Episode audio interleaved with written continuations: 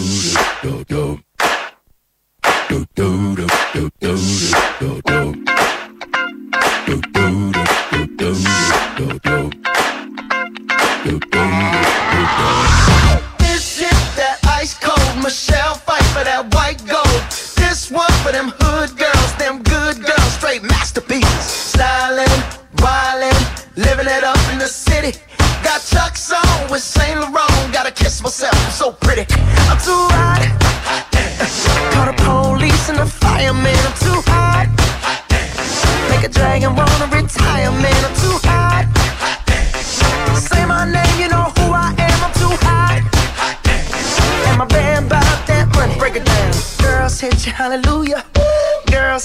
Buenas tardes, una Girls hit you, hallelujah. 30 minutos. 12 del 12 de 2023. Soy Josefina Ríos y les doy la bienvenida a una nueva edición de Información Privilegiada PM. Fernando Zavala, ¿cómo estás tú? Muy bien, Josefina Ríos, ¿cómo te va? Qué pena no estar contigo hoy Sí, día, pero te se escucho me- y te veo. Se me rompió el corazón, debo decirte. Sí, Sí, pero bueno, ya, ya, las circunstancias no, de la vida. no soy la misma, pero bueno, voy a tratar de salir adelante. ¿ah? Tratemos, tratemos Sí. juntos. Ya. Oye, eh, Hay harto tema harto tema, harto tema dando vuelta. Estados Unidos, Estados partamos. Unidos, sí, partamos con Estados Unidos. Se conoció el dato de inflación de noviembre, 0,1%, un poquito más de lo que se esperaba, que era básicamente cero. Eh, pero igual eh, cae un poco la, la inflación respecto al mes anterior y se sitúa en un 3,1%. Oye, yo creo que el, lo, lo que dejó tranquilo a los mercados, que hoy día eh, operan básicamente al alza. Sí, Pero una, una alcilla, pero al, al, Una al fin y al cabo. alcilla. sí. No, lo que te digo que dejó tranquilo es el IPC subyacente, el, el Core CPI. El core CPI. que se esperaba en 0,3 y salió 0,3. eh, se esperaba anualizado 4% y eso mismo fue el dato. Entonces, de alguna manera se confirma eh, que la inflación empieza a ceder, empieza a soltar. eh, y obviamente, de cara a mañana, que tú sabes que eh, la Fed entrega su veredicto, ¿ah? Sí, su, su sentencia eh, muy de este mes. a eso. Ahí te veo. Jerome. Apareciste. ¿Cómo? ¿Ya antes no me veías? No, no te veía. Pero Ah, ya, sí. yo te veo perfecto. Sí, Ya. sé. Ya. Oye, bueno, mañana Jerome nos habla, le habla, el oráculo Jerome le habla y probablemente no va a tener muchos argumentos para hacer algo distinto a lo que espera el mercado, que es que mantenga la tasa de política monetaria donde está hoy día. Así ¿Ah? que claro, esas son las noticias. Oye, hay, un análisis interesante como para pasarlo para adelante que, que tiene que ver con cómo le puede beneficiar a Joe Biden y en particular al Partido Demócrata el próximo año el hecho de que la inflación esté bajando. ¿ah? Ah, Porque tú sabes que en. Estados Unidos... eh, La economía la es bien relevante, es muy relevante. Es la economía relevante. estúpido. Exactamente, una, la Una frase célebre frase de Bill Clinton. Claro. El asesor de Bill Clinton que le dijo que, que eso es lo que más importaba, Sí. pero puede, puede tener un efecto eventual sobre las elecciones del próximo año en Estados Unidos. Claro, le tocó el ciclo positivo. Tú sabes que generalmente pasa que son dos años buenos, dos años malos. Y, y le tocaron, lo, probablemente le toquen los años buenos eh, justo coincidiendo con la elección, lo que nunca es malo, digamos. Lo, Oye, probabilidades de que mañana se mantenga la cosa, 99% según la. Ah, ya, la o sea, el, el, uno es como el típico gallo que quiere Es ser el- el, Contreras. rebelde, el. Contreras, el rebelde. quiere que claro. lo miren. Que lo miren, claro. Claro, el que- por Sí. favor. Te apuesto que hijo del medio ese. Un clásico, ¿eh? sí. Ahora, lo interesante es pensar que viene para adelante, porque hay reunión eh, que termina el 31 de enero, y ahí la probabilidad de que se mantenga la, la tasa es 95%. Pero ¿cómo el Pero 31 empieza de a- enero? Si el 31 de enero es... do- es ah, no, estaba pensando en el 31 de diciembre. Nada, no he dicho No, nada. 31 de enero, sigamos, 31 de enero, sigamos, 31, sigamos, sí. Entonces, pero empieza a aparecer la probabilidad de que baje un cuarto punto, 4%, 5% todavía, poquito. Pero ya para marzo, el 20 de marzo termina la reunión, eh, la probabilidad de que la tasa baje eh, pasan a ser del orden del 43%. O Sí, sea, pero sería raro igual, ¿o no? ¿No crees tú? O sea, sería, sería bien contraintuitivo respecto al, al- a lo enfático que ha sido Jerome Powell respecto a, a la persistencia y a lo grave que sería un rebote en tema inflacionario. Por lo tanto, la prudencia eh, en este caso, y dado además el carácter que ha mostrado Jerome Powell durante todo este tiempo, yo creo que es bien poco, bueno, el mercado Pero sabrá fíjate más, que para pero- la reunión pero del- me- de mayo- complejo ese escenario. Bueno, mira, la, la reunión de mayo, que termina el primero de mayo del año del próximo año, Sí. ya hay un 77% de probabilidades, de, Bueno. según lo que dicen los instrumentos Claro, derivados, pero el mayo de es mes- Mayo es mes 5, Pero el marzo es, de es mes 3, entonces eh, igual hay una diferencia ahí, Diferencia, correcto. Sí. correcto, sí. encuentro yo, encuentro yo. Bueno, vamos, vamos a ver. Yo creo que todo depende de, de dos factores importantes. Uno, cómo eh, siga, se siga dando la actividad económica, eh, que Estados Unidos hasta ahora ha mostrado bastante resiliencia. Y segundo, que es muy importante cómo anda el mercado laboral. Porque si el mercado laboral empieza a dar señales de, de debilitamiento fuerte, probablemente esto se va a acelerar. Me Oye, en Chile tenemos varias noticias, no sé por dónde querés empezar. De la un- que tú quieras. Por un lado tenemos el JP Morgan que acaba de revisar la proyección de crecimiento a la baja para 2004. Está ese tema en competencia. 2024. 2024, sí. Tenemos en competencia que la Comisión de Salud ya comenzó a votar eh, la ley corta ISAPRE y como primera noticia tenemos que se aprobó el 7, que todos deben cotizar el 7% sin generar excedentes como hasta ahora. Yo nunca generé excedentes, pero muchas personas le- le- les pasaba que, que tenían excedentes con su, su, su respecto a su cotización y se los devolvían para comprar remedio, para ¿Pero distintas qué cosas. significa eso? Que es sin generar excedentes. Eso no, Que en no- el fondo, no- si tú, si tu plan cuesta menos que tu 7% obligatorio, hasta ahora te devolvían esa plata. La ISAPRE te devolvía la- esa, plata y tú te, te la dabas ponte tú en un bono para comprar remedio en alguna farmacia. Acá, acá ISAPRE tenía un- una modalidad distinta. Ahora, ese 7% va a un fondo común que de alguna ya. manera mutualiza el riesgo eh, entre las mujeres, hombres, niños, adultos mayores, etcétera. Entonces, no hay excedente. eh, y ahí hay aseguro un, hay un componente solidario. Pero lo que va a suceder es que la gente va a tomar mejores planes, ¿no? Pues nadie eh, va a querer que su plata se, Eso por un lado. se mutualice. Eso por un lado. eh, o Los que bien, tenían excedentes, o bien, los, sí, pero los también hay otra hombres, alternativa. Hay van a buscar un mejor plan nomás, para aprovechar, entre comillas, para Sí, usar eso todo por este... un lado, porque habrá algunos que ya están con el mejor plan. Pero si no, hay otra alternativa, o sea, que podría ser, ok, yo estoy obligada a cotizar mi 7%, no, me, no voy a tener excedente, ok, pero yo decido dónde pongo ese 7%. ¿Y dónde cuáles son las posibilidades? No, o sea, no hasta el momento eh, tú lo haces en tu SAPRE o lo haces en, en, en FONASA.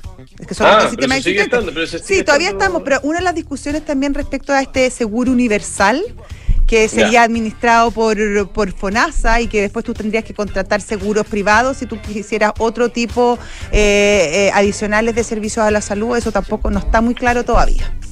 No, yo creo que no hay nada muy claro, lamentablemente, y ojalá que los, los parlamentarios estén a la altura porque estamos frente al eventual eh, Colapso. colapso de un sistema de salud completo. Ahora, una, Oye. una buena noticia al menos que ya se haya comenzado a votar. Sí, Llevamos menos, en un año comisión, y ¿no? medio, en la comisión, un año y medio Claro, discutiendo. falta la sala. Eh, no, ha sido tremendo. Por lo tanto, por lo menos acá hay un, hay un horizonte posible. Ahora, yo, yo quiero destacar esto la Comisión de Salud del Senado, ¿ah? porque Sí. ante la.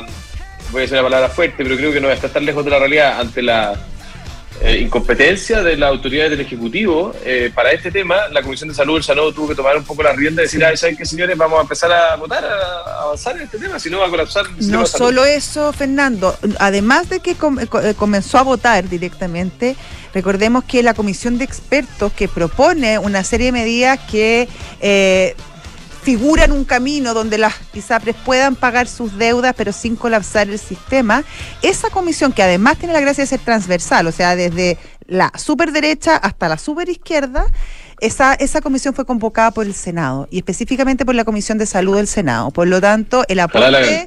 El aporte que ha hecho la Comisión de Salud es bien importante y además, con sus difere- diferencias, sus bemoles, ha sido una comisión que ha trabajado bien mancomunadamente y bien de manera bien, bien cohesionada para sacar adelante este proyecto de la mejor forma posible.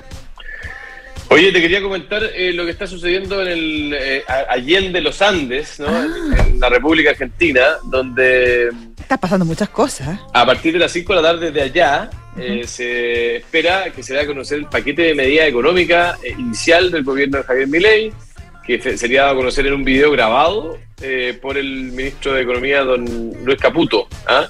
Eh, hay amplias expectativas porque este paquete incluiría temas, se supone que incluiría temas como la dolarización o, o lo que va a pasar respecto al tema del dólar, Eh, El cepo. Además de, claro, el tema del cepo, además del retiro de eventual de algunos subsidios que, que son bien tradicionales, digamos, de, de- de ese país, eh, y de medidas de eh, reducción fuerte del gasto fiscal, eh, que ya fueron anunciadas, digamos, en, en sus titulares, eh, de manera de equilibrar eh, la balanza de pago y, y equilibrar al final la macroeconomía argentina. Fíjate que hoy día, en el tema del dólar, eh, Josefina, eh, el dólar blue en este minuto cotiza en el orden de los mil pesos argentinos por dólar, pero uno que saltó fuerte el que se llama dólar tarjeta. Que, es que el- sí, el que es, bien conveniente ese también. Claro, porque llegó a casi 1.200 pesos por, eh, por dólar, el Ya. dólar tarjeta. Todo esto a la espera de los anuncios. Oye, Eh, ¿viste el Merval? Sí. Subiendo la- casi un 4%. Bueno, es, bien baja.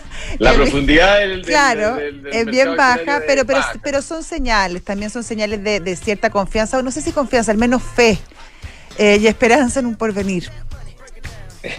claro, ojalá Sí. que sea por el bien de todo y por el bien de la región que Sí, resulte. O sea, yo creo que es muy bien. importante para la región que a Argentina le vaya bien, o sea, la, la relevancia del mercado argentino y cómo, cómo puede ser un captador de inversiones para la región si es que su economía funciona, no digo que bien, medianamente bien, sería importantísimo para, para toda la región de la TAM.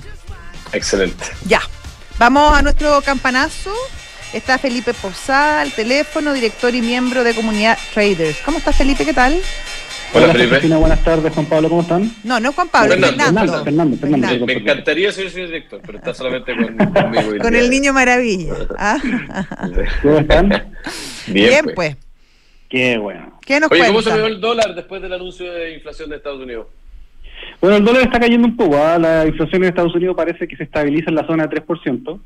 El dato salió anual, eh, levemente menor de lo que se esperaba. El mensual un poco por sobre, pero al final de cuentas la inflación anualizada en Estados Unidos se estabiliza en la zona de 3,1%. Este obviamente es un reporte importante, pero creo yo que lo que lo que va a estar mirando el mercado, o lo más importante dentro de esta semana, es el reporte de mañana a las 16 horas de Chile, que es la lectura de tasas de interés de la Reserva Federal. Así que en general vemos una tensa calma en el mercado. El dólar en Chile está en 876, estuvo más arriba, en 885 pero el dato. Y como la inflación de Estados Unidos tiende a estabilizarse en la zona de 3%, bueno, acá iba la zona del mercado spot, que son 876,55. Perfecto. Oye, Oye. en el mercado accionario, ¿alguna novedad? Está cayendo un poquito el IPSA acá en... Sí, 0,15%, Sí. 0,15%, sí, están 5.877. Bueno, en general los mercados afuera están bastante calmados, ¿ah? esperando un poco la noticia de mañana, las tasas Mm. de interés, yo diría que es prácticamente lo que todo el mercado espera. Las probabilidades para mañana son altamente probables, valga la redundancia, de que la Reserva Federal mantenga las tasas en la zona actual, 5.50. Sin embargo, las probabilidades de reducción de tasas se han trasladado desde mayo a marzo. O sea, como que en términos generales se viene acercando un poco las, las expectativas del mercado de, que la Reserva Federal empiece a bajar las tasas. Porque para el 31 de enero, para la reunión del 31 de enero del 2024, un 94% de las probabilidades apunta que la Reserva Federal va a mantener las tasas.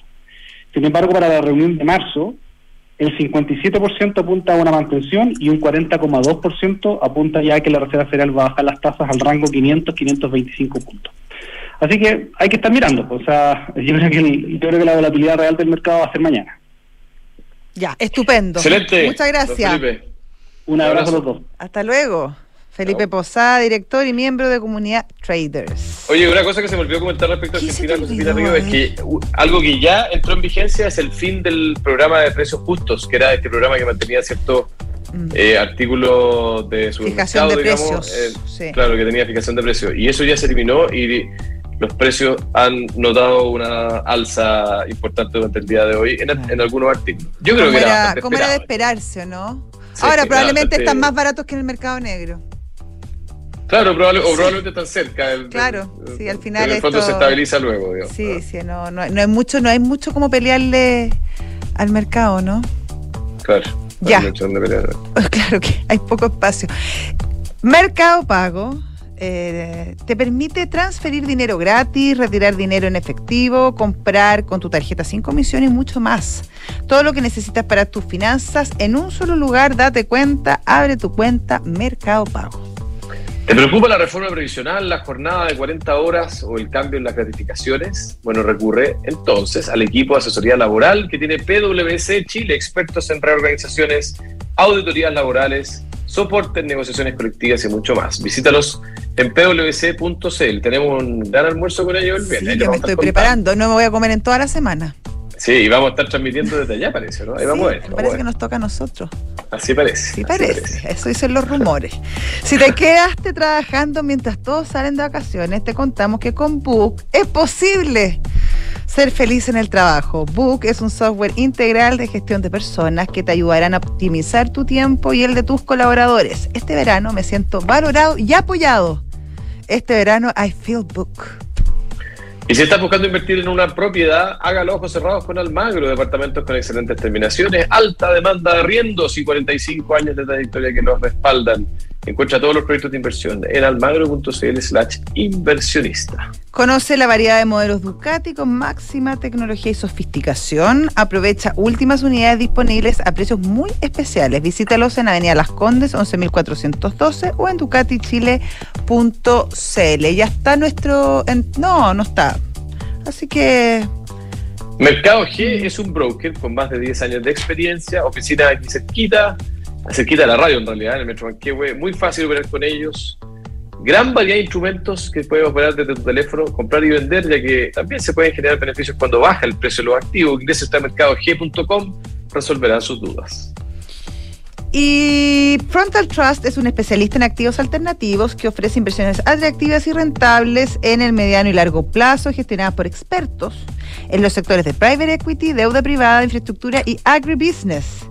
Ingresa a www.frontaltrust.cl, invierte con confianza, invierte en Frontal Trust.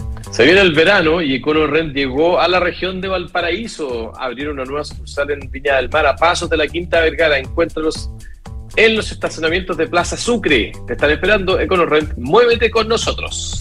Y ya está nuestro entrevistado de hoy. Se trata de Álvaro Moraga. Él es abogado y socio de Moraga y compañía.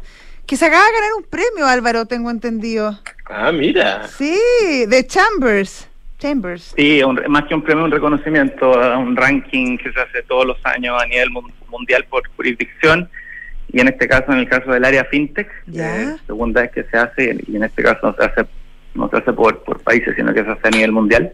Ah, pero es como un Eh, reconocimiento sí, around the world. reconocido en un en, en- dentro de unos poquitos, así que sí, contento. Está bueno. ¿eh? Nuestras más sinceras felicitaciones.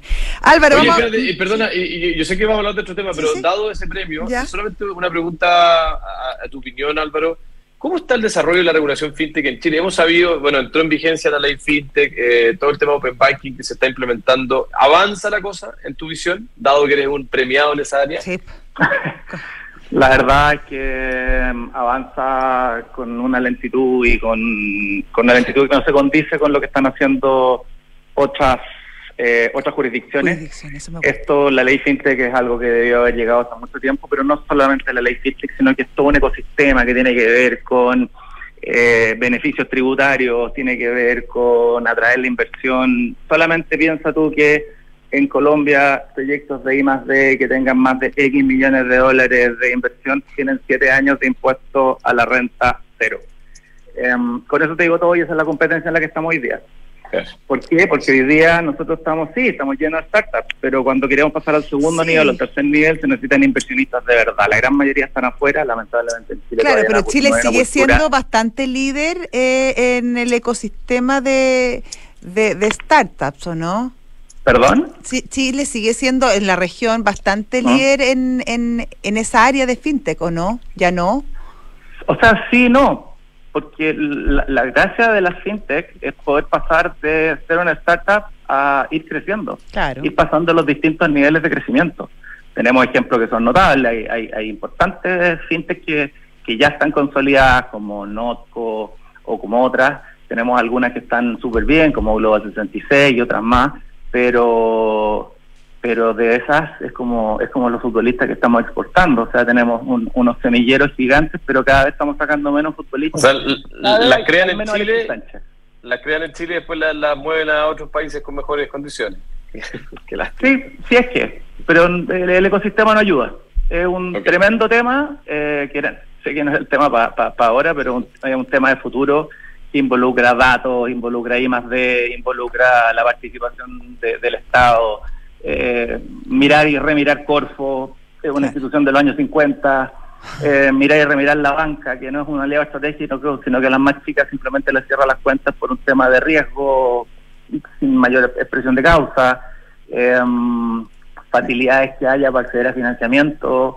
Eh, hay muchas cosas que nos faltan para que las startups realmente puedan puedan ser player a nivel mundial. Claro. significa que el, el mercado, todo el mundo es tu mercado no solamente Chile. Álvaro, pasemos así, eh, a, modo de posta, eh, desde la regulación fintech al tema del pacto fiscal, hay temas, como estabas recién comentando, que se topan, por ejemplo, todo lo que podría resultar beneficioso en términos de beneficios tributarios para ciertas industrias, que muchos también eh, alegan que es injusto, porque porque algunas industrias sí reciben incentivos tributarios y otras no, pero, pero vamos a lo macro y ve y, cuéntanos cuál es tu eh, mirada respecto a los anuncios que, ha hecho el ministro Marcel durante esta semana.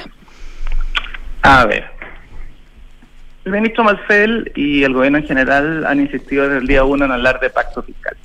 Y la verdad no hay pacto fiscal sino hasta que todos los incumbentes o la gran mayoría de los incumbentes estén de acuerdo en que eh, lo que se quiere aprobar la hace bien a Chile, no solamente para la recaudación puntual de los próximos dos años, sino que con una proyección país de largo plazo. Se echa mucho de menos, por ejemplo, lo que se hizo en el año 74 con el decreto de ley 600, donde se le dio estabilidad tributaria a las inversiones que, que llegaran a Chile, donde por 20 años el Estado le firmaba un contrato que no les cambiaba las condiciones de tributación. Y si las cambiaba eran solo a la baja. Eso atrajo la, toda la inversión de los años 70 y 80, la de verdad, la que genera proyectos a 20 años plazo, 30 años plazo. Hoy día en Chile ningún inversionista se atreve a invertir a más de cuatro años. ¿Por qué? Porque cada cuatro años están cambiando las reglas, desde doña Michelle Bachelet y eh, el ministro Arena, 2014. Entonces, es muy difícil que los grandes proyectos de inversión, que son los que realmente mueven la aguja, eh, quieran invertir en un país que está cambiando y reformando las reformas permanentemente. Entonces, desde ese punto de vista es importante el nombre, pero que el contenido del nombre sea algo, algo real, que sea un pacto. Un pacto fiscal que nos dé estabilidad, solidez tributaria para que yo pueda decir como inversionista extranjero, porque somos un país chico, tenemos 17, 18 millones de habitantes. Eh, por lo tanto, necesitamos de la inversión extranjera. Eh, yo voy a invertir acá, pero con las seguridades que estamos dando y la falta de certeza que estamos dando, eh, la verdad es que no, no, no, veo y por eso no hay mucho entusiasmo eh, con cada una de las cosas que iba proponiendo, proponiendo desde Hacienda, partiendo por el proyecto original. Em, Pero hay ciertas este mejoras, Álvaro. O sea, ¿Perdón? Hay, hay ciertas mejoras respecto, por ejemplo, a la transparencia, cómo se pretenden gastar esto, estos fondos. Hay un avance, sobre todo también respecto a lo que se espera recaudar por una alza de, de, impuestos a, las personas. En este caso, que claro, eso es discutible si, si, si es bueno o no en este contexto, pero al menos hay cierto esfuerzo por parte del, del ministro Marcel de de, consensuar al menos un camino, o tú no lo ves de esa manera? Mm, o sea, si es un proyecto de reforma tributaria que va mezclado con algunas mejoras a nivel de permisología o de modernización del Estado, obviamente es mejor. Obviamente es bueno, todo suma. Pero si hablamos de un pacto fiscal, estamos hablando de algo que es infinitamente mayor, donde las proyecciones, insisto, no son para financiar lo que resta del gobierno, son para generar un sistema de largo plazo y eso es lo que lamentablemente no se está viendo. Y lo otro es que también hay, hay sentido si esto no se trata de ser eh, eh, pájaro malagüero o ser un opositor ideológico.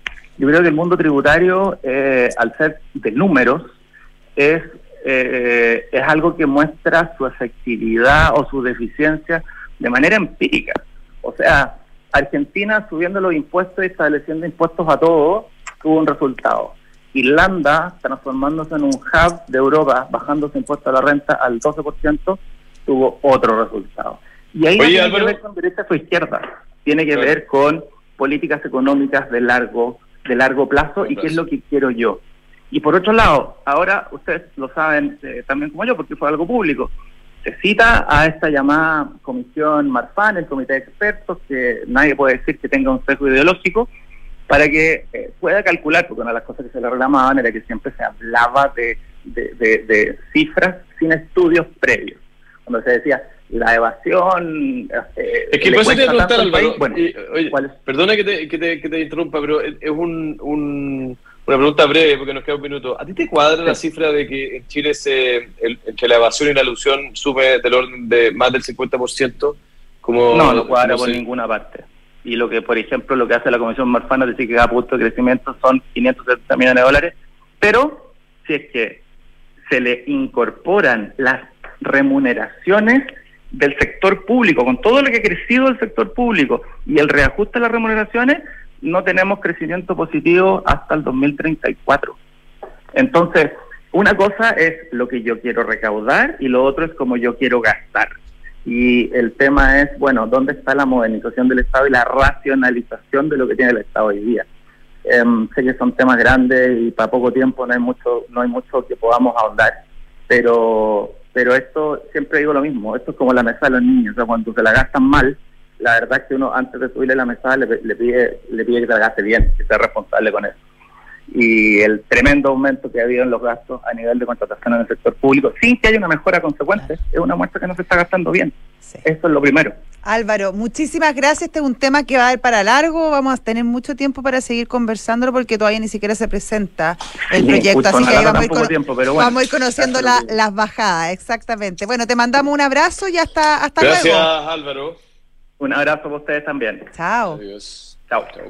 Y nosotros nos despedimos también, querido Fernando, pero quédense con nosotros. Viene el segundo capítulo de Visionarios con la historia de Ralph Lauren. Y luego, y luego Santiago Héctor con el señor Gandelman. Ya. Ya.